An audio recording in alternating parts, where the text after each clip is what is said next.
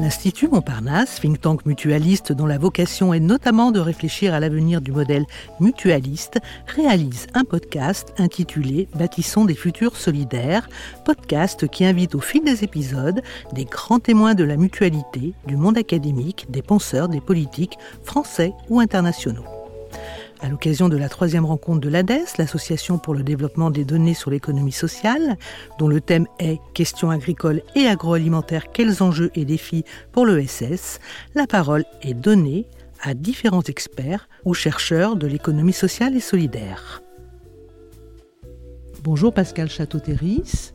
Vous êtes maîtresse de conférence au sein de Toulouse INP et chercheuse de l'équipe Odyssée. Vous menez un programme de recherche qui va s'étaler sur cinq années Voulez-vous bien nous en parler?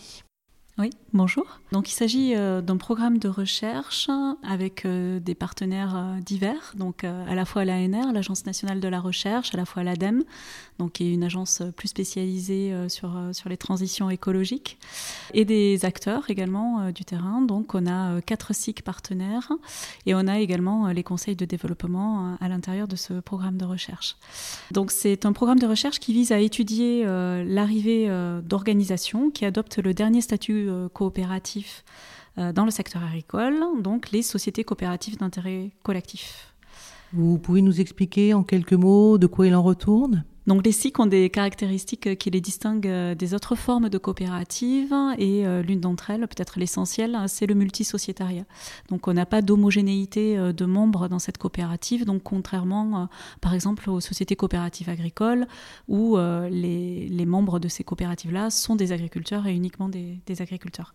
Donc on a le multisociétariat, son animation et donc on a une hétérogénéité des membres dans ce type de structure qui permet de faire naître un intérêt collectif et euh, souvent cet intérêt collectif a des visées de transformation euh, sociétale et euh, des visées de transition environnementale aussi. Et alors là, je vais peut-être un petit peu trop vite, mais est-ce que vous êtes déjà en train de nous dire que ce mode d'organisation, finalement, serait le mode idéal pour assurer des défis majeurs de, de transition écologique? Est-ce que ce serait le mode le plus adapté? Je ne sais pas si c'est le mode le plus adapté, mais en tout cas, c'est un des modes euh, qui permet, euh, donc, outre euh, le multisociétariat, d'ancrer aussi dans un territoire des activités agricoles, mais pas que. Le, le, gros avantage de la société coopérative d'intérêt collectif, c'est d'accueillir dans son sein des collectivités publiques, locales, territoriales, qui trouvent un intérêt euh, par exemple, à réhabiliter une filière qui n'existait plus, une filière agricole dans leur, dans leur territoire. Également d'autres types d'organisations. Vous venez de le dire, il y a un ancrage territorial qui est important. Quelle est son utilité? Alors cet ancrage euh, territorial, il se décline euh, en réseau et en écosystème en fait hein, autour, autour de la société coopérative d'intérêt collectif. Donc j'ai parlé des collectivités euh, publiques avant, mais il peut y avoir d'autres types d'acteurs et en particulier des bénéficiaires, des clients, des fournisseurs, vraiment plein, plein de types d'acteurs différents et euh, elles sont plus naturellement euh, porteuses d'innovation sociale euh, et d'utilité sociale de par le regroupement de, ces différentes multiparties prenantes. C'est une observation issue de vos études, des premières conclusions? Oui, euh, exactement, mais pas que de nos études du coup. Hein, les SIC euh, dans la littérature scientifique euh, sont souvent dépeintes comme étant plus porteuses d'innovation sociale hein, que les autres formes hein, de coopératives et d'organisation. D'accord. Alors, restons sur les SIC. Est-ce que déjà vos études vous indiquent qu'elles seraient aptes à répondre à certains enjeux contemporains? Je pense notamment à celui du climat ou de l'environnement. Oui, effectivement, les, les cycles euh, qu'on observe donc dans ce programme, dans l'agricole, euh, elles, ont, euh, elles ont des ambitions autour des transitions écologiques. Donc, elles portent souvent des modèles alternatifs agricoles, donc l'agroécologie, mais pas que. Elles ont aussi en leur sein des, des, ambitions de diversification, donc qui sont des diversifications dans les différentes filières agricoles, mais également des diversifications au-delà du secteur agricole. Pascal Château-Terris, maintenant que vous nous avez donné quelques éléments concernant le champ de recherche, voulez-vous bien nous parler de la méthodologie Il s'agit d'une méthodologie euh, de recherche partenariale. Une recherche qui vise euh, à produire des connaissances actionnables, donc non seulement des connaissances scientifiques, mais également des connaissances qui vont servir nos partenaires, et donc là en l'occurrence les SIC, euh, pour qu'elles puissent se développer, en particulier dans le secteur agricole. Au point où vous en êtes de votre étude, pouvez-vous nous dire quelles sont les limites, les freins que vous avez identifiés? Alors, je vais peut-être commencer par répondre euh, par une perspective euh, théorique, donc issue de la littérature scientifique, donc qui montre euh, en fait que la SIC et euh, par sa nature même euh, porteuse de tensions. Et ces tensions, en fait, vont véhiculer euh, des difficultés dans la gestion de l'organisation et dans sa pérennisation, donc dans, dans, sa projection sur le long terme. Il y a des tensions qui sont inhérentes à sa double finalité, qui est à la fois économique et sociale. Il y a une fragilité également du modèle économique. On a le multisociétariat qui est difficile à animer. Et on a des tensions d'apprentissage qui sont liées euh, à une taille qui serait critique euh, pour pouvoir euh, essaimer les différents modèles. Donc ça, c'est ce que nous dit la littérature.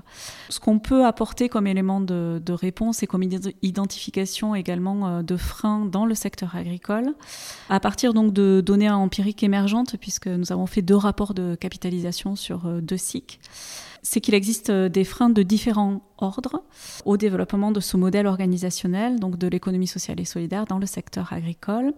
Des freins qui sont culturels, donc on va avoir euh, des tensions entre les territoires ruraux et les territoires urbains, on va avoir aussi des tensions entre les personnes qui sont issues de ces différents territoires euh, en particulier lorsqu'elles portent des projets agricoles. On a des tensions aussi à l'intérieur des organisations qui participent, en particulier de producteurs, euh, entre euh, quelque chose, euh, des, relations autour de la concurrence, mais également autour de la, coopération, donc les deux en même temps. et on va avoir des difficultés autour du portage collectif du foncier, qui est vraiment une des spécificités du, secteur agricole. Ça, c'est pour les freins culturels, qui a donc le, foncier a une connotation aussi très marquée dans l'agricole, avec une personne qui vient de son territoire et qui le défend. On a également donc des freins juridiques euh, et institutionnels. Donc par exemple, les aides et les subventions agricoles ne sont pas forcément euh, euh, données aux structures de l'économie sociale et solidaire, en particulier au SIC, au SCOP et au CAE, donc les coopératives d'activité et d'emploi qui sont adossées à ces deux formes juridiques. Bien qu'il y ait eu une évolution en fait dernièrement au niveau européen sur la reconnaissance donc des SCOP et des SIC comme actifs agricoles. Il y a également des freins euh, au niveau de la gouvernance. Donc dans le secteur agricole, on a des, paysans ou des agriculteurs, agricultrices, des paysans, des paysannes qui euh, passent déjà beaucoup de temps sur la production euh, dans, leur, dans leur ferme et qui vont avoir donc plus de mal, peut-être que dans les autres secteurs, à s'impliquer dans une gouvernance partagée où il faut passer du temps à, à se coordonner, à se mettre d'accord on a également la question du sociétariat possible avec les collectivités territoriales. Euh, je, vous ai dit que c'était possible d'intégrer euh, à l'intérieur d'une SIC des collectivités publiques euh, locales, mais ça pose des problématiques sur le long terme aussi. Lorsqu'il y a un changement de majorité, par exemple, on peut avoir des SIC qui déménagent, on peut avoir des problématiques de foncier, et donc le lien avec les collectivités territoriales n'est pas forcément facile. Et enfin, peut-être le, dernier frein euh, au niveau des freins économiques. Sur le secteur agricole, euh, c'est un secteur avec de très faibles marges et donc euh, on a plus de difficultés qu'ailleurs à avoir un modèle économique équilibré lorsqu'on est une SIC ou une SCOP dans l'agricole. Et de la même façon, dans le secteur agricole, les revenus ne sont pas très hauts pour les travailleurs et les travailleuses et donc on va avoir des problématiques autour du juste salaire dans le secteur agricole. Pour conclure, euh, quelques pistes qui pourraient nous permettre de voir l'avenir de façon ouverte ou positive Oui, bien sûr. Euh, j'ai évoqué les freins, mais il y a bien, entendu plein de mécanismes qui permettent de, lever ces freins. Donc j'ai parlé des freins culturels, mais en fait il y a des échanges d'expériences et de pratiques qui permettent de les lever. Il y a des accompagnements qui sont mis en place hein, par différentes SIC et par exemple des dispositifs locaux d'accompagnement. Mais euh, je pense que plus fondamentalement peut-être, il y a un changement effectivement de, de modèle à intégrer, ou en tout cas il y a des personnes qui veulent changer de modèle euh, agricole et donc qui se, qui se projettent euh, dans une activité agricole euh, pas sur le long terme, pas sur un modèle familial, donc on, les appelle les hors cadres familiaux ou les néo-ruraux. Euh, et qui envisagent donc de faire cette activité à travers une structure qui peut être une SIC ou une autre, ou une autre forme juridique, avec libre entrée et libre sortie, et dans laquelle ils espèrent retirer des revenus satisfaisants de leur travail mais du coup sans avoir une logique euh, de capitalisation ou, euh, ou d'augmentation de leur patrimoine, puisque le patrimoine reste dans la structure organisationnelle, donc la SIC ou la SCOP. Merci Pascal Château-Thérèse pour cet échange et puis hâte de vous entendre au cours des prochaines années sur les résultats de cette enquête. Merci à vous. Merci. Au revoir. Au revoir. Nous vous remercions de votre écoute et attention. Nous espérons que ce podcast vous a donné de nouvelles clés pour mieux comprendre et imaginer le fonctionnement et les atouts des organisations relevant de l'ESS. Ce podcast est à écouter et réécouter sur le site de l'Institut Montparnasse, sur celui de l'ADES, celui de Podcasters Media, ainsi que sur toutes les plateformes.